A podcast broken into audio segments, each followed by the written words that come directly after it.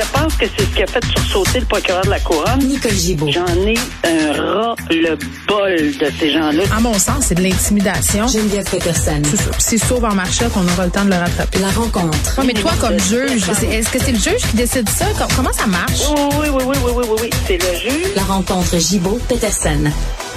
Salut, Nicole. Bonjour, Geneviève. Bon, t'es comme tout le monde, là, tu dois surveiller ça, le convoi des camionneurs. Surtout toi que t'habites dans ce coin-là, dans la région de Gatineau, je pense, là. Oui, tout à fait. Euh, alors, je, je mais c'est sûr que ça va causer des problèmes. Là, on, on a Bien sûr. déjà- on vient déjà d'avoir euh, sur Twitter là, un journaliste qui dit que les cliniques de vaccination Hmm. sont fermées des deux côtés de la rivière à cause de ça.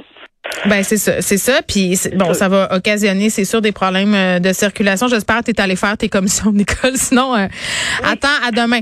Mais on, on fait des blagues, mais quand même, il y a une certaine part d'inquiétude dans ce qui se passe en ce moment. Il y a des discours Oui, qui sont extrémistes. Euh, On, on se rappelle aussi euh, les événements du 6 janvier dernier au Capitole. Euh, Oui. Puis on se pose vraiment la question, advenant un, un geste malheureux ou un, ou un groupe de personnes ou un individu seul euh, commettrait, si on veut, un délit violent, un attentat, peu importe, il peut se passer n'importe quoi Euh, de, quoi ils pourraient être accusés, euh, ces manifestants-là extrémistes, qui voudraient, par exemple, recréer une attaque comme celle sur le Capitole? Ouais, ben c'est sûr que c'est inquiétant, surtout que aussi sur euh, Twitter et, et sur les médias sociaux, on a fait des photographies de camions avec, tu sais, l'espèce de drapeau là de qu'on a vu le 6 janvier Hmm. et qui sont, sont, sont à Ottawa présentement. Il y a un, un- un véhicule là, qui porte ce drapeau-là. Alors on est, on essaye d'éviter euh, la casse, mais tout citoyen, que ce soit ces gens-là, que ce soit n'importe qui, Mhm. camionneur, non camionneur, tout ce qu'on souhaite, c'est que ça soit pacifique, parce que ce droit-là est fondamental. On a le droit de contester, on a le droit de manifester, mais de façon pacifique. Tout citoyen qui pourrait casser quelque chose, bien évidemment, euh, on, on a des méfaits, il y a des méfaits, euh, puis ça peut être sérieusement cher là, euh, dans les circonstances, c'est de casser, euh, euh, faire de, la casse de fenêtres ou etc. d'édifices patrimoniaux, par exemple, dans le bout d'Ottawa, autour du Parlement. Il y a tellement d'édifices. alors, c'est sûr que et ensuite les menaces ou enfin les les voies de fait possibles. Euh, il y a aussi la santé. Là, ça va être en Ontario. La santé publique de l'Ontario a des, des des règles. Euh, et je sais, pour connaître la région très bien, que dans le quartier du euh, du marché Bay à Ottawa, tout le monde est sur le qui-vive et les rues avoisinantes. Donc, c'est tout tout ce qui s'appelle criminel, tout ce qui s'appelle infraction euh, à la propriété, à la personne. Euh, tous les policiers vont être vigilants là-dessus parce que le code criminel s'applique à tout le monde, que, que tu viennes des États-Unis, du Canada, de l'Est, de l'Ouest, du Québec, de l'Ontario, ça n'a absolument aucune espèce d'importance. Et si on commet ce genre d'infraction, puis je pense pas qu'on va être tolérant, enfin, nous, on l'espère. On espère que personne ne va tolérer que ça, ça- qu'il y ait une hausse, là, une accélération de cette si jamais. Mais si c'est pacifique, puis j'en ai vu beaucoup de protestations, parce qu'évidemment, quand tu restes à côté du Parlement canadien, c'est pas c'est, c'est là que ça se passe souvent. J'en ai vu des, des, des manifestations. J'ai circulé dans Ottawa. On, puis on n'avait pas de problème. Les gens étaient pacifiques sur la colline du Parlement. Ça, il n'y en a pas de problème. Mais là, on va nécessairement avoir des problèmes de circulation parce que c'est pas des tout petits véhicules, ça là. Alors, euh, comment on va euh, euh, gérer toute cette situation-là? Mais tout ce qui s'appelle infraction devra être euh, on devra se, se mobiliser là, pour Oui. que ces gens-là sont arrêtés. Il y a quelque chose qui a attiré mon attention dans ce que tu as dit, Nicole. Deux affaires. Là. Est-ce que les conséquences sont plus graves quand on s'attaque à un édifice euh, patrimonial? Un, euh, plutôt qu'une bâtisse ordinaire, entre guillemets, là, quand on commet des bris. Deux, euh, c'est clair qu'entrer à l'intérieur du Parlement, c'est pas la même chose comme euh, pénétrer légalement, je sais pas moi, dans une entreprise. Là, c'est pas la même la même gravité. Là. Non, c'est pas la même gravité. Puis surtout que pour les édifices patrimoniaux, ben il y a des. C'est sûr que ben, moi, je peux pas euh, vraiment là, d'emblée comme ça savoir s'il y a un article spécifique dans le code criminel pour les édifices patrimoniaux, mais c'est sûr que c'est euh, la restauration de ces édifices-là, ça coûte nécessairement plus cher. Là. Euh, c'est, c'est à mon avis, à mon humble avis, je suis pas une experte là, mais euh, c'est sûr que si on rentre, euh, si on tente de rentrer euh, à l'intérieur du Parlement, ben là, regarde, on n'est pas, on n'est plus dans le même, euh, dans le même scénario là. On parle peut-être Exactement. d'insurrection, puis on parle peut-être de de terrorisme intérieur, comme on a entendu parler aux États-Unis. Je pense pas qu'on on, on, on doit s'affoler à ce point-là. Mais il faut être prudent, il faut être très ben, Il faut prévenir, euh, parce qu'après, Nicole, s'il ben, arrive quelque chose puis qu'on n'a rien fait, on va avoir l'air d'une gang de cabochons. Là, euh, aussi, on a une armée canadienne, je ne sais pas si on y a pensé, là, mais J'imagine que c'est dans les cartons.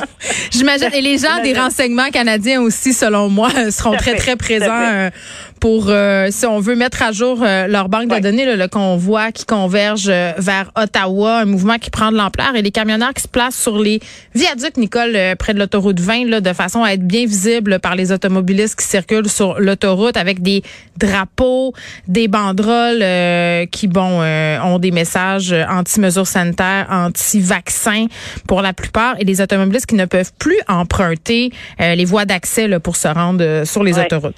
C'est bien malheureux, Geneviève. J'ajoute que, tu sais, quand on entend, là, on est tanné. Mm ça, ça donne que. Nous aussi, on est tannés. On est, à la même place. Ce oui. En tout cas, oui, puis on va rester chez nous là parce que justement, ça. me tente pas d'être. Je encore plus, je serais encore plus tannée si j'étais poignée dans le trafic. Laisse-moi te le ah. dire. Euh, OK, on, continue de parler de cette histoire euh, entourant euh, le procès sur l'enlèvement du fils de la fondatrice des restaurants Cora, la défense qui présente au jury sa plaidoirie finale. Oui, bon, hier on a parlé un peu, faire un petit résumé si quelqu'un n'était pas à l'antenne. Oui. Euh, bon, ben c'est une cause devant jury où on a présenté, la couronne a présenté euh, ce qu'on appelle une preuve circonstancielle euh, et, et on, on, on met à l'avant là, la théorie que c'est M. Paul Zaïdan hum. avec un ensemble de faits qui serait responsable de l'enlèvement, séquestration, etc. on a parlé évidemment euh, du euh, de la tablette euh, sur laquelle le message avait été envoyé, la tablette qui avait été achetée par ce monsieur-là, l'automobile qui a été louée. Bon, un ensemble de, de pièces dans le casse-tête qui est toujours en lien avec, selon la couronne, là, avec M. Zaïdan. Euh, depuis le début, même si, au, début, on avait compris que lors des contre-interrogatoires, les avocats de la défense disaient toujours euh, l'enlèvement, mais un enlèvement qui semblait pas réel. C'est un enlèvement inventé, oui, organisé, oui. organisé. Alors c'est la théorie, c'est la théorie de la défense. Euh, puis c'est ce qu'on entend aujourd'hui. La théorie de la défense euh, à cet effet-là, d'écouter, on va vous mettre en preuve, en évidence, que vous n'avez pas, vous avez seulement de la preuve euh, circonstancielle, vous n'avez pas d'ADN, vous n'avez pas de traces de où il s'est débattu dans le véhicule, vous n'avez pas ci, vous n'avez pas ça. Alors, ça, ce serait suffisant. C'est des théories de droit, là. Alors, ce serait suffisant pour soulever un doute raisonnable. C'est d'entrée de jeu ce que la défense, qu'on lit ce matin dans les journaux, là, c'est ce que la défense euh, avance devant le jury. On dit, mm. écoutez, c'est la couronne qui a le fardeau de prouver hors de tout doute raisonnable. 40 témoins, 50 témoins, 10 témoins ou un témoin, c'est toujours la couronne. Et la défense n'a qu'à soulever un doute raisonnable. C'est ce qu'on on, tente de démontrer par différents euh, les différents scénarios là aujourd'hui en défense. Après, ça va être les directives. Euh, du juge et probablement que pas probablement euh, on est certain que ça va ils vont ils seront séquestrés à partir hmm. de pas demain matin ou aujourd'hui. Tu sais, Nicole, l'une de mes résolutions de cette année, c'est de commander moins sur Uber Eats. Euh, j'ai pris des mauvaises habitudes pendant la pandémie, tu sais, pendant que les restaurants étaient fermés. On venait ici à la station. Oups, les restaurants autour, c'est fermé. Tu te dis, bof, c'est ma seule gâterie, tu sais, puis ça va, ça, ça va très très vite là, la facture qui grimpe rapidement avec ces services de livraison là. Et la semaine passée, c'est drôle, je recevais un courriel comme quoi je pouvais participer à une action collective ou qu'il y avait une action collective là contre les frais de service imposés par Uber Eats. Et là, je me disais, ben my God, enfin ils se sont réveillés. Il y a un avocat qui a pris cette affaire-là en main. Ben c'est ça, j'aurais pas une scène. Je, je, serais jamais dédommagée pour tous mes frais de service euh, qui fait que mon affaire de 12 pièces en coûte finalement 22, mais l'avocat lui euh, s'est ramassé 63 500 dollars d'honoraires. Oui, mais c'est ça. Malheureusement, ça, ça fait très mauvaise presse au recours collectif. Ben oui. C'est pas toujours comme ça, mais c'est souvent ce qu'on entend. Les recours collectifs, il y a juste, il y a, il y a juste les avocats qui en bénéficient. Il y a même eu le juge en chef de la Cour supérieure en 2019, je suis allée retrouver l'article, qui avait, il avait fait une grosse sortie. Il faut baliser tout ceci. C'est épouvantable, puis c'est pas vrai qu'on devrait... Euh, euh, il faudrait faire plus attention. Mais c'est certain qu'en bout de ligne, euh, lorsque l'entente doit être entérinée, c'est sûr que le juge, c'est le juge du fond, le juge de la Cour supérieure, qui devra regarder tout ceci puis dire si c'est équitable ou non. Est-ce qu'on va décider que ça l'est dans ce dossier-ci? Je sais qu'il y a des, des cartes là, qui vont être envoyées euh, euh, à, des, des œuvres de charité ou des bon, il y a des choses qui vont quand même être faites avec les sous réclamés. Mais oui, ça fait mauvaise presse parce que c'est la seule chose qu'on voit, c'est les les les, euh, les honoraires d'avocats.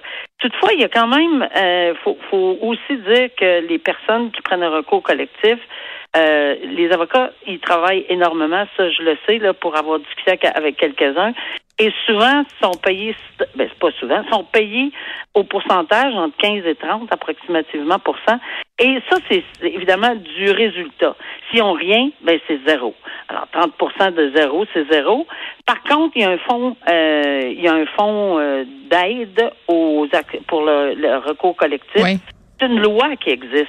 Hmm. Alors oui, on peut s'adresser, mais il y a un comité, selon les balises de cette loi-là, on peut peut-être avoir de l'aide, mais c'est pas toujours accordé non plus. Puis ils doivent faire une déclaration à chaque année. Je allée hmm. lire le, le, le, le texte là, pour euh, l'année dernière, puis tout est bien euh, motivé, là, pourquoi on a accordé, pourquoi on n'a pas accordé. Mais mauvaise foi, euh, mauvaise foi, mauvaise presse, oui. pas mauvaise foi, là. Ben oui. mauvaise presse, c'est sûr. On n'aura pas une scène, mais je souligne quand même au passage, Nicole, parce que je suis bonne, bonne joueuse, pardon, qu'en vertu de l'entente qui a été euh, conclue, Uber qui va offrir 55 000 de cartes cadeaux à des organismes de charité. Donc, quand même. C'est, c'est, c'est, je m'en voudrais de pas, de pas. Une bonne œuvre. Exactement.